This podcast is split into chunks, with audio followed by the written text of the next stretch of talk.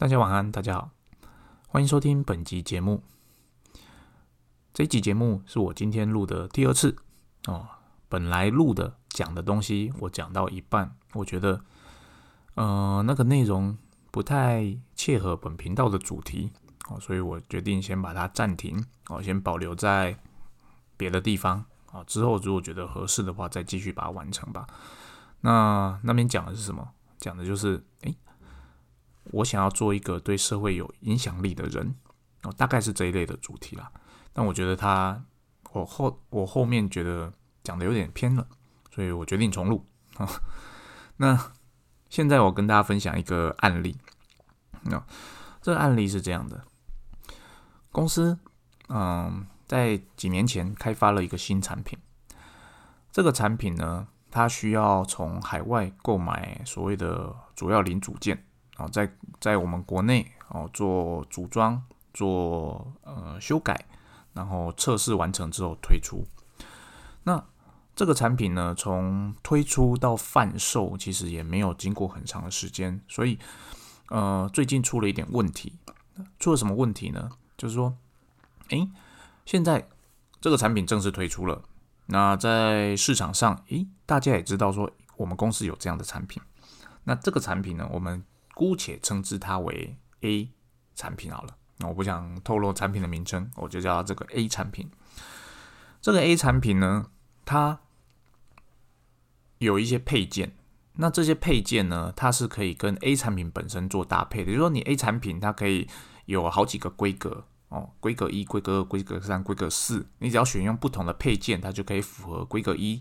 的需求，或规格二的需求、规格三的需求、规格四的需求等等的。哦，那之前呃已经有贩售过几台了。那之前的贩售呢，都是呃客户买的，刚好是我们采购件里面标准的配件，也就是说他并没有呃选选购到其他的选配件哦，所以我们就一路的就是买，然后整合组装哦出货，买整合组装出货，走仓库拿货啊，组装测试出货没问题就出出去了。那最近呢？终于有客人他要选择其他的选配件了，这个时候呢，我们就发现，诶，选配件跟这个主零件没办法 match，就是这个选配件它跟主零件它是没办法兜上去的，就是它功能是一样的，就是说这个选配件，呃，我们它开发出来的功能是一样，但是它的规格错了，就是它的那个可能我原本要直径是五十。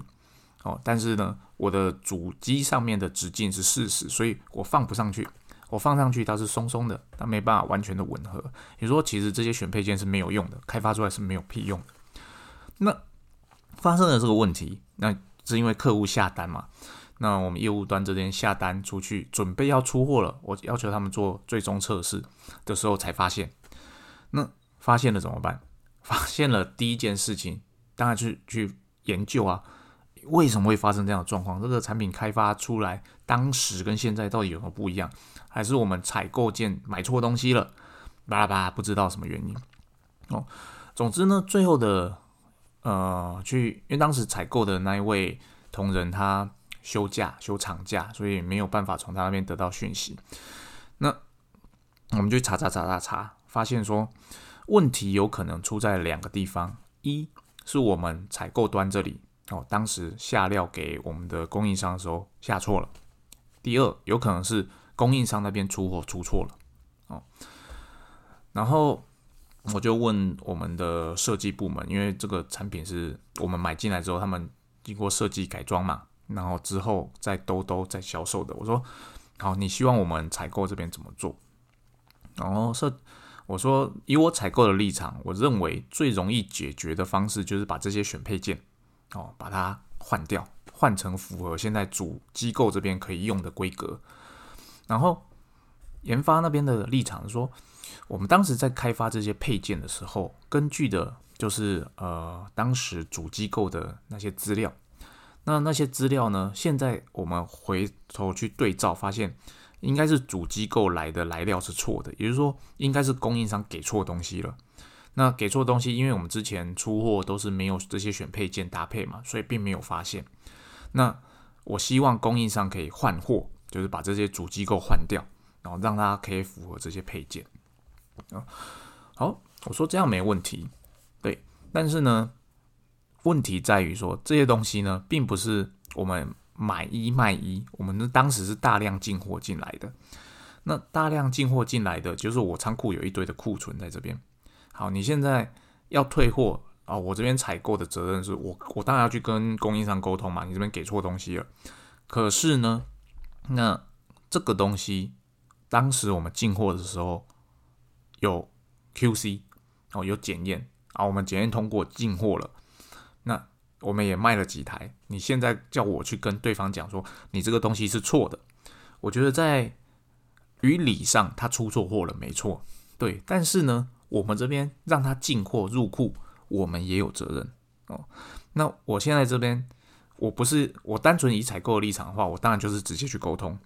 但是呢，我是以整个公司的生产成本来看，或者说以一个更高的眼界来看这件事情的话，我认为最便宜可以解决这件事的方式，就是把这些我们已经开发的这些 accessory 的规格尺寸。改成符，从原本的五十改成四十，哦，在这种情况下，它就可以完全的符合现在的架构，那这个成本是最低的，哦，这是我提出的建议，我给他们参考。他说不是啊，我们当时开发就是因为呃当时的机构件的规格是那样子，所以我才会照那个规格去开发这些 accessory，所以你应该去把这些机构件买出买回正确的东西。我说没错，理论上是这样子，对。但是呢，你有没有想过这个成本有多高？哦，就是你要换这些主机构件的成本，跟你换这些 accessory 的成本，拜托你们去考量一下。哦，一个成本可能是十，另外一个成本是一百。你现在要我去做一个成本一百的事情，而不去做一件事情，就去更改你的设计，让它变得符合现在的主机构件可用的规格，为什么呢？只是因为当时你设计是这样子。我们可以换一个角度来看嘛，怎么样可以在现在更动最少的情况下，因为这个我们已经出几台了嘛，所以它的规格在市场上是可以被接受的，那功能也是 OK 的。那现在只是这些 accessory 有问题嘛？那你们要考虑一下哦，修改你这些配件的设计，其实对公司而言才是最省成本的。哦，经过好一番唇舌，最后他们终于答应好。他们修改这些配件的规格，来符合我们这些呃供应商出错货的主机构件，但它有一个前提，就是说要确保这个主机构件不是所谓的特规，它是标规哦，随时都买得到。我说没问题，这个我会去确认。那确认之后 OK 的话，那我们就是修改这个产品的规格，让它变成符合现在的规格，而不是我们已经出过几台了，把那几台变成孤儿，然后变成我现在开始要把它变回去。以前的那个设计，那我这些库存我要再去跟供应商去讨论。好，为什么我要做这件事？其实，身为一个采购的立场，我并不需要去做这件事情，我也不需要去提醒研发说，诶，其实你有一个更成本更低的方式，有一个更容易让对方接受的方式。为什么要这样做？因为我除了是采购之外，我本身也是业务。那我知道这个产品有潜力。而且我已经卖了一些了。那对我而言，最重要的不是它要符合规格，对我最重要是它要让我有持续有东西可以卖，而且不会造成我的客人的困扰，所以我才会去思考说：，诶，我既然前面卖的都没问题了，那你现在这一台发现有问题，那既然这些 accessory 都还没用过。也就是可能有生产一些啦，但量不大嘛。那在这种情况下，你就把这些已经生产的，要么就修改，要么就丢掉重做。在这种情况下，其实对整体公司的成本是最低的，最低的。那当然，我还有另外一个角度在看这件事情，就是说，假设好，我今天就是站在一个采购的立场，我就是，然后我抓到了供应商的把柄，哎。你交错东西喽，哎，我这边还有一堆库存，麻烦你，我要寄回去给你，全部换掉重做给我，做我要的东西给我。如果供应商答应，那也就罢了，我就是花比较多的成本而已。如果供应商不答应呢？哎，或者是说供应商不鸟我，或者说好，供应商答应了，但是他非常的火大，他之后不卖给我了，那我怎么办？哎，我这个东西就断货了。就断货了。所以我从这个角度来看，我也不认为就是说，诶，我要把这个错误全部赖给那个供应商，说，诶，你出错货了，因为对我而言，我需要这个东西呀。哦，虽然说他出错货是事实，但是我需要他来把它变成我的产品卖出去。哦，在这种情况下，我如果很强硬的对待我的供应商，我很怕他，好吗？那我大不了不要卖你嘛，咱们一拍两散。那其实对公司而言，这是最好的结果吗？绝对不是啊！哦，绝对不是。所以，呃，我是因为身兼多个立场，而且我习惯比较跳脱性的去思考事情，所以我才会说啊，虽然说这不干我的事，但我还是得介入一下。提出我的看法，想办法说服我们的制造部研发单位说：“诶，其实你可以考虑不要坚持你原本的设计，去修改你现在的设计，让这个产品可以继续持续的下去。”哦，或许有人会觉得听到这边会觉得你干嘛多管闲事？这又不干你的事，反正你那个东西你就照做嘛。那你现在做这些调整，那公司会感谢你吗？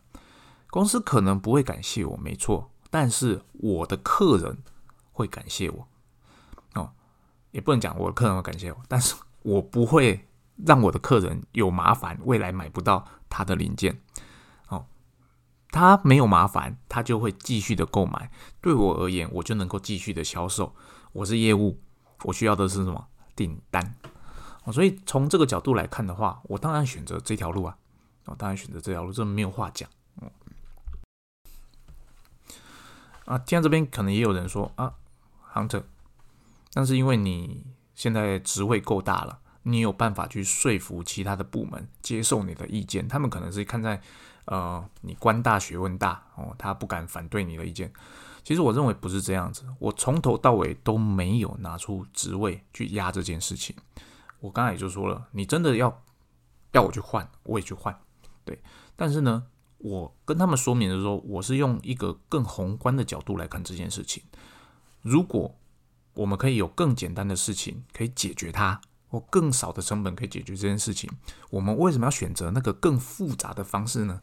只为了符合你原本所预想的那个情况？我这是没有必要的嘛？那就是一种设计上的自尊心。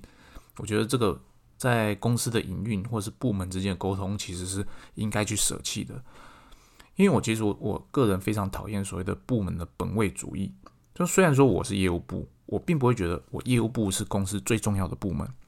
我业务部要卖东西，我这第一线我当然是很重要的。但是呢，制造部他要生产东西给我啊，我的东西我订单下来之后，他要真的准时的做出来给我，而且东西没问题，让我卖出去不会有后顾之忧。我觉得这非常的重要。设计部他要做出好东西。我从市场上拿回设备的讯息，说：“诶，这个东西有人有需要哦，你们要不要开发？”他们开发出来了，好，真的开发出来了之后啊，我拿去市场上卖。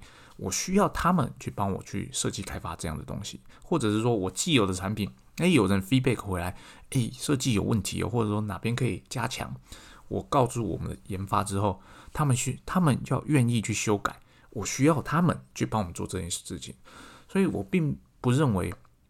你自己就是本位主义这件事情是有必要存在的，尤其一个公司的营运要好，我认为各个部门一定要舍弃掉所谓的本位主义。但老实讲，这件事情很困难，很困难。